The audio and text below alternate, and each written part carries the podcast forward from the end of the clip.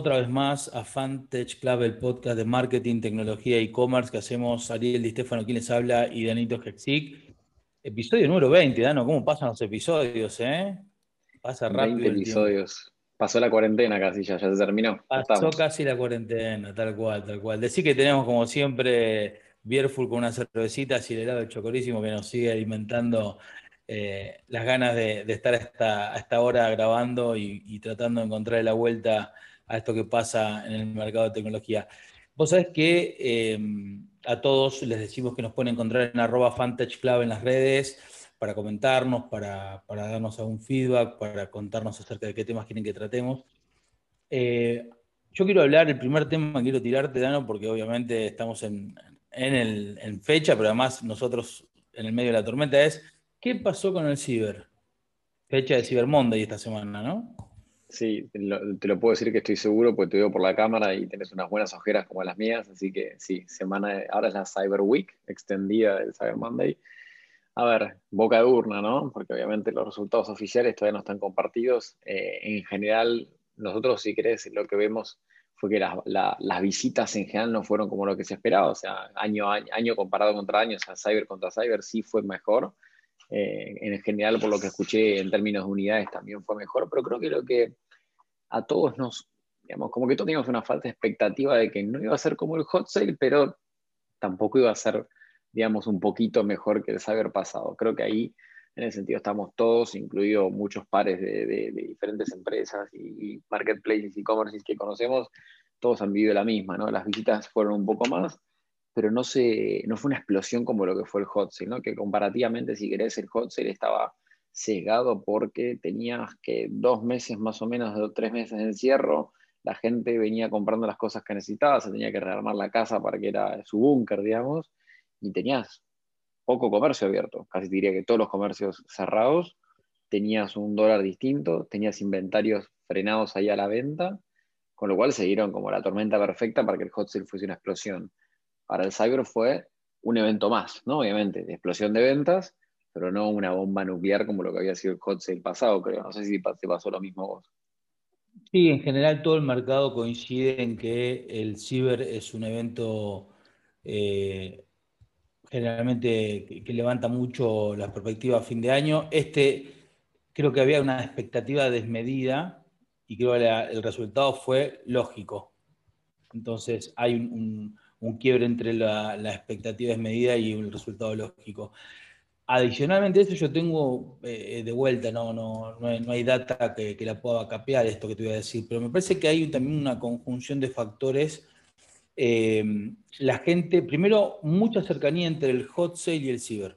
No pasaron ni dos meses, ¿sí? fin de agosto, principio de noviembre.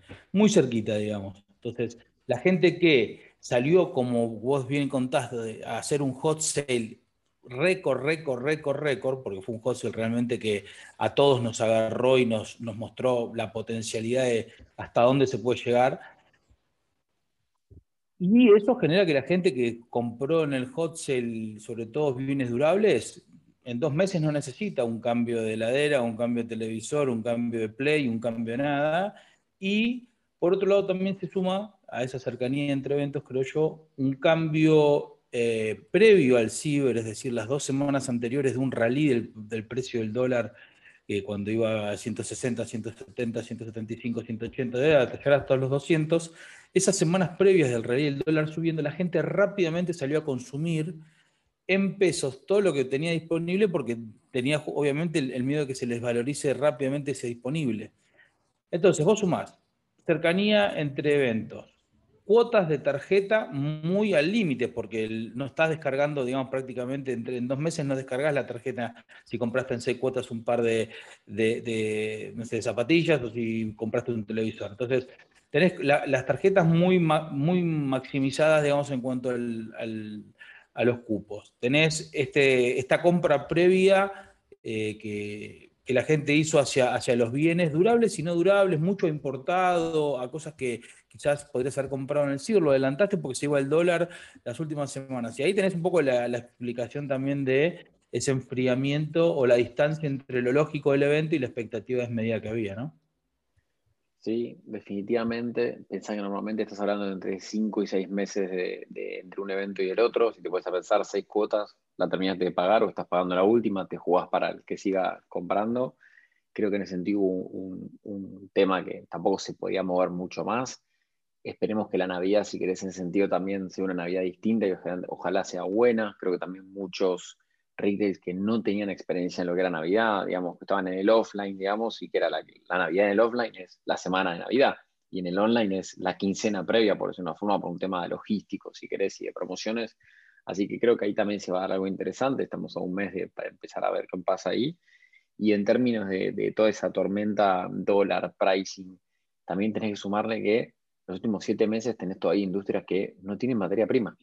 Y no solo por un tema de dólar, si querés, de recompra o de restoqueo, sino también por un tema de, que durante varios meses estuvo cerrado el puerto o las cosas que entraban eran a, cuentagotas, eh, incluso si estaba abierto el puerto, tenías una China, una China que frenó en un momento y, después prendió, fábricas acá que tuvieron que cerrar, que tuvieron casos de COVID, o sea, realmente una linda tormenta que se generó, si querés, en contraria, pero como evento, obviamente, sigue siendo un evento, ¿no? Y sigue siendo una explosión de ventas y sigue siendo crecimiento para industria, aprendizajes, y creo que todavía tenemos más tela para cortar. Y, en términos de penetración online, si querés, de, de, lo que sería el retail y en sí del consumo de Internet, es un país que todavía sigue creciendo y todavía tenemos más para adelante, ¿no? Creo que hay algo interesante ahí. Eh, hace poco tuve, tuve, una charla también con, con industria de retail en Colombia y lo impactante que Colombia tiene dos, dos digamos, eh, condicionantes distintos, si querés, a, lo que tenemos acá en Argentina. Más del 70% de la población está bancarizada, donde en Argentina pre-pandemia estaba creo que en 40 y pico, no llegabas al 50, y ahora con la pandemia las wallets han explotado, sobre todo tipo la de los bancos públicos y demás. Y por otro lado, la, la, diferencia entre que si bien Mercado Libre también es, que después vamos a hablar de Mercado Libre, es, eh, si querés, líder, eh, no es así como acá, ¿no? que acá, digamos, es como que tiene varios escalones para arriba, a diferenciación de otros, eh, sino que allá hay mucho retail grande, como si fuesen, digamos, los Garbas, los Frávegas, por decir una forma grande, con gran facturación y gran cantidad de locaciones, y que se está dando como otro patrón distinto, donde eh, hay como una competencia más desmembrada, hay categorías con mucha penetración ya, digamos, no de las clásicas como electro y tecno, sino por ejemplo un moda, que si bien hay bastante penetración acá, eh, siempre tenés el tema del cambio y la evolución y allá está creciendo increíble. Y nos contaban que ahora están haciendo algo que es muy loco, que se llama los Black Fridays, pero que lo que han hecho fue extenderlo, en vez de que fuesen los tres, y acá viste que los dos o tres, y los tenés extendidos ya siempre históricamente, allá lo extendieron a siete días, esos siete días tienen, las promociones no pueden tener eh, vigencia, tienen como tener separados stocks, de forma tal que también van a evitar aglomeraciones a cuando tengan que ir a retirar la mercadería. hay todo un protocolo pensado para que la apertura que ya hay no vaya en contra, digamos, de, si querés la crisis sanitaria. Es increíble lo que está pasando, así que me pareció también interesante. Sí, hay, hay una cuestión, hay una cuestión también, vos justo lo decías, el tema del stock separado y demás. Argentina tiene un, un, escenario distinto, ¿no? Un escenario inflacionario por un lado, eh, por otro lado, una, una moneda que tiene picos de, evaluación y le sumás eh, un cambio fuerte. Eh, en general, eh, uno hubiese esperado que estuviese siempre en este proceso que es la fiscalización de los precios, pero a partir de cierta cuestión que se dio en el hot sale, Mercado Libre se puso muy firme en la fiscalización de las ofertas y eso hace que el, descuento sea real, pero obviamente en la percepción es un descuento menor. Entonces, eh, tenés eh, proveedores que no entregan mercadería, fábricas que tienen el valor de reposición en un dólar más caro, eh, un descuento sobre el precio que ya estaba fijo porque no se podía tocar, con lo cual, nada, también eso generó. Yo, una de las cosas que me llamó mucho la atención es la poca oferta de algunas tiendas oficiales en Mercado Libre. Cuando digo poca oferta es prácticamente menos de una decena de productos, lo cual es eh, llamativo. Pero en contraprestación a eso también sé que se dio, se dio que mucho retail nuevo en la industria, por decirlo una forma, en, el, en la venta online, eh, salió a rematar la mercadería de la temporada de invierno y salió a, mostrar la temporada de verano a, como de lugar. Veías ofertas en tiendas propias, 70% de descuento. Y vos veías y este, este costo de reposición, por una forma, lo cual también tiene sentido, obviamente, por la crisis que, que están viviendo en algunas industrias y demás. Y, me imagino que también pasó algo distinto a lo que hubiese sido otras épocas donde eh, ya grandes vendedores de Mercado Libre eh, se apoyaban únicamente, por decir una forma, 90-80% de su estrategia de venta en Mercado Libre, se tuvieron que dar vuelta y decir, bueno, ¿qué hago para la mío también? Y cómo fueron cosechando también toda esa estructura y esa estrategia los últimos 6-7 meses. Así que creo que está bueno, porque se, atomizó, se crearon nuevos canales, creo que es interesante todo lo que viene pasando en esta industria en este momento. Y enganchémoslo ya con Mercado Libre, hablando del José, ¿cómo van los números Mercado Libre? Eh? Es una, un globo que no para de subir, digamos, es una, no solo en valor de acción, sino también en transacciones, en, volumen que maneja de, mercadería, compra aviones en Brasil eh, para armar su propia flota, está haciendo el, paso a paso de Amazon, ¿no? Está haciendo el playbook de Amazon sin, sin saltearse nada. Sí, vamos a ver cuando empiecen a abrir los locales propios, pues las marcas blancas ya las tienen. En Brasil tienen creo que casi treinta y pico de marcas andando. En Argentina no tengo claro bien cuántas. En México sé que ya tienen varias. Los depósitos, la flota. En Brasil tienen vehículos, eh, no solo los aviones que compraron ahora, sino los vehículos, eh, ¿cómo se llama? con eh, verdes, digamos, que, que, no tienen consumo con, combustible fósil. en ese sentido es espectacular.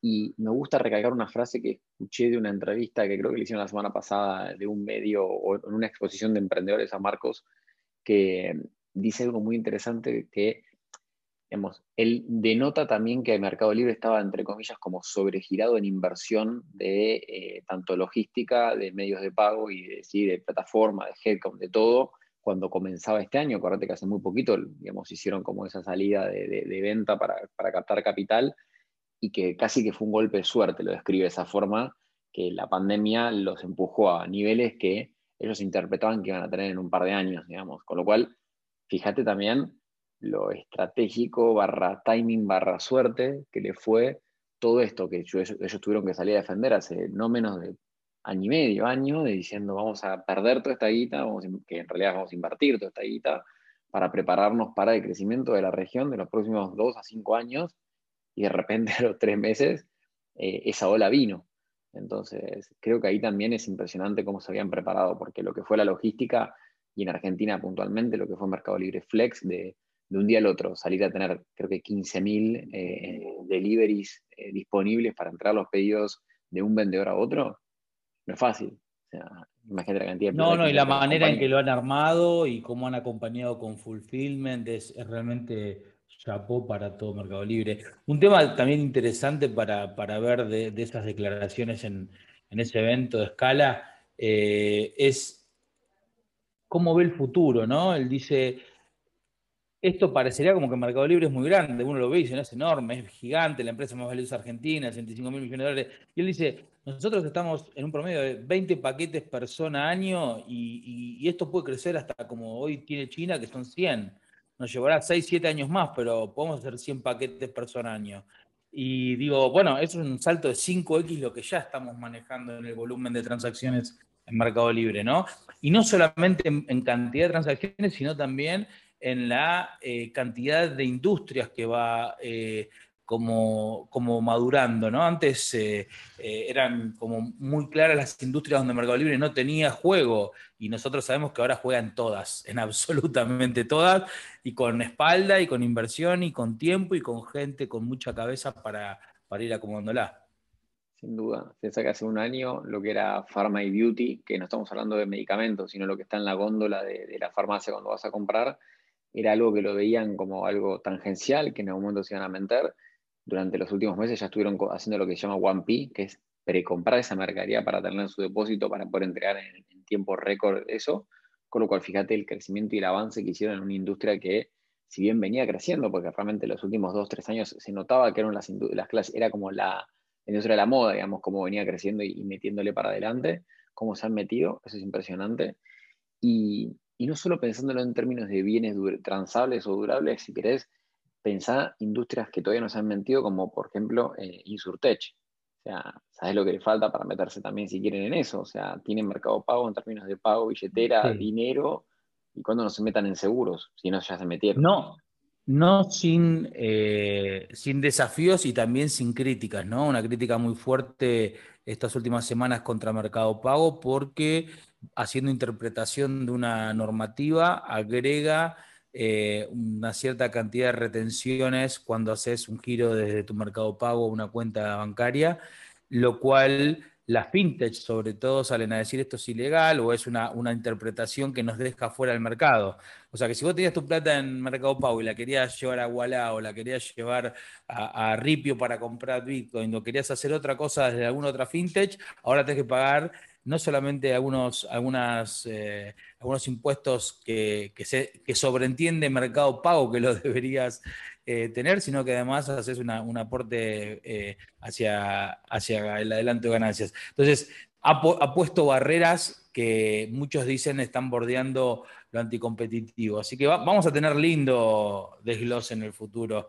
Creo que Mercado Libre, Mercado Pago, el ecosistema, digamos, de, de Marcos, tiene una potencia eh, muy, muy grande y todo lo que toca claramente lo transforma. Así que veremos cómo, cómo son los próximos años.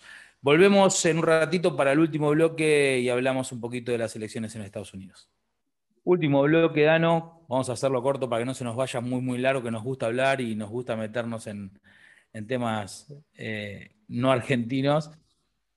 ¿Qué pasa con las elecciones de Estados Unidos. Estamos, hoy estamos grabando jueves 21, no, jueves, a ver, 22, 19.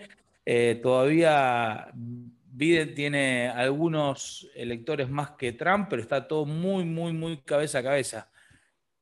¿Quién gana primero? no me digas, bueno, pero no, tirame acá, hagamos un, yo voy a hacer mi, pronóstico también. Eh, tirame el pronóstico de quién gana y contame después eh, ¿qué, pensás de la participación de las empresas de, tech y de los medios en esta votación. Yo creo que va a ganar Biden, aunque todo apunta a que de un momento al otro se le dé vuelta el partido, porque es muy fina la diferencia y, igual no deja de asombrarme que en Estados Unidos esté pasando esto. O sea, es como dijeron el martes a la noche va a estar los resultados y ya había quejas de que el martes a la noche iba a estar los resultados y estamos a jueves a la noche. es una locura. Y encima la, las inconsistencias, los reclamos y todo me parece, digamos, impactante. Eh, por otro lado, me sorprende ver cómo Twitter, por ejemplo, bloquea algunos mensajes que ha mandado Trump, que Trump ya está, digamos, escupiendo para todos lados. Eh, y es hasta, es como preparar los pochoclos y empezar a ver el show, porque es impresionante lo que está haciendo.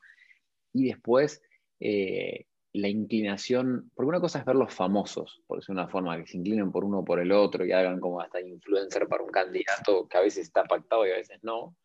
Pero otra cosa es ver a las compañías de tecnología tirar para un lado o para el otro. O sea, es como hasta tendencioso, por decir una forma, pero no deja de ser un sector privado que, se interesa por los beneficios, si querés, privados de lo que le pueda ver dar, o dar un candidato o el otro. Y también lo interesante es sacando las, las tech, los, trillion companies, por decirlo de una forma, eh, es interesante también las posturas, ¿no? Porque uno va hacia seguir con el, oil and gas eh, fósil y el otro va a todo lo verde.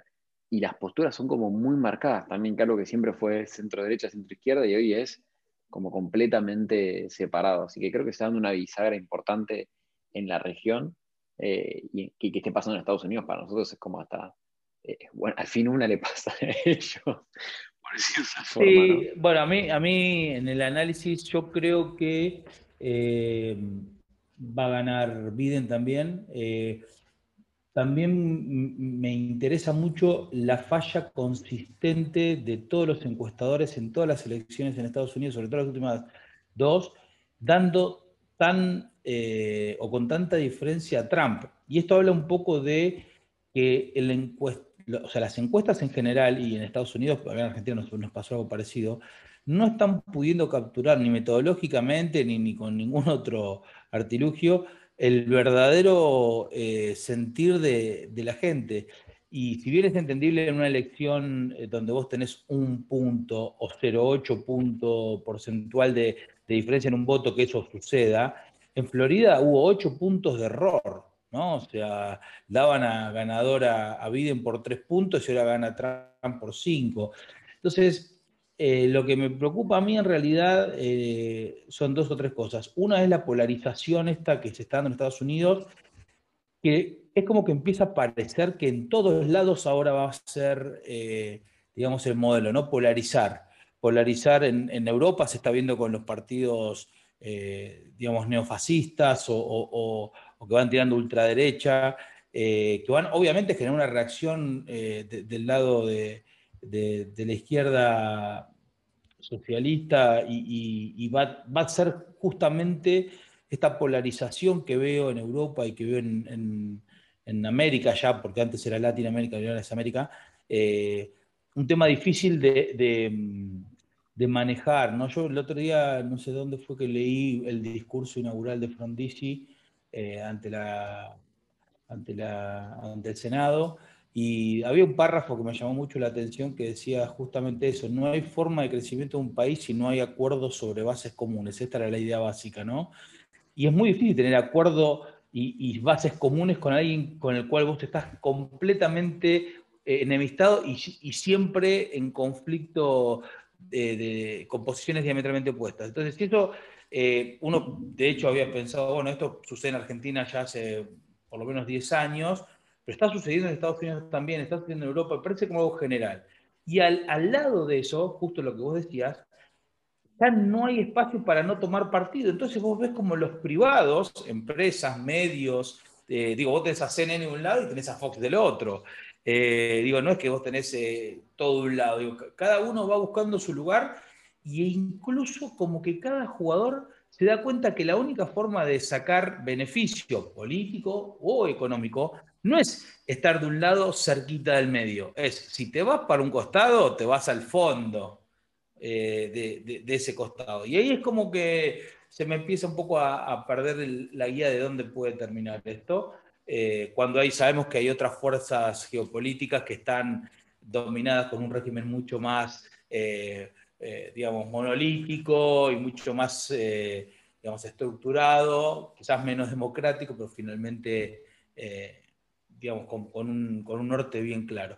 Así que bueno, veremos a ver quién gana, veremos a ver si, si es eh, azul o rojo, eh, si será demócrata o, republicano el, próximo presidente de Estados Unidos, que no sé hasta qué punto nos va a afectar en términos generales. Eh, siempre hay algún matiz si, gana un demócrata un republicano, pero finalmente hoy somos un, país que no está en el centro del radar de, Estados Unidos, porque la región no está en el centro del radar. No, no, no. Digo, e, ese escenario de los BRIC, donde Brasil empujaba toda una región pujante hace 15 años atrás, hoy se, desinfló y tenemos una región que no tiene peso económico ni, geopolítico para las últimas administraciones y calculo que para las que siguen también. Así que bueno, veremos a ver qué es lo que, qué es lo que sale. A todos ustedes les agradecemos por estar con nosotros en este episodio número 20. Pronto va a terminar el año y vamos a tomarnos seguramente unas vacaciones merecidas con Dano. Eh, así que nada, vamos a seguir invitando gente del medio y gente de la industria para que conversen con nosotros. Nos vemos pronto. Un saludo para todos. Bye bye.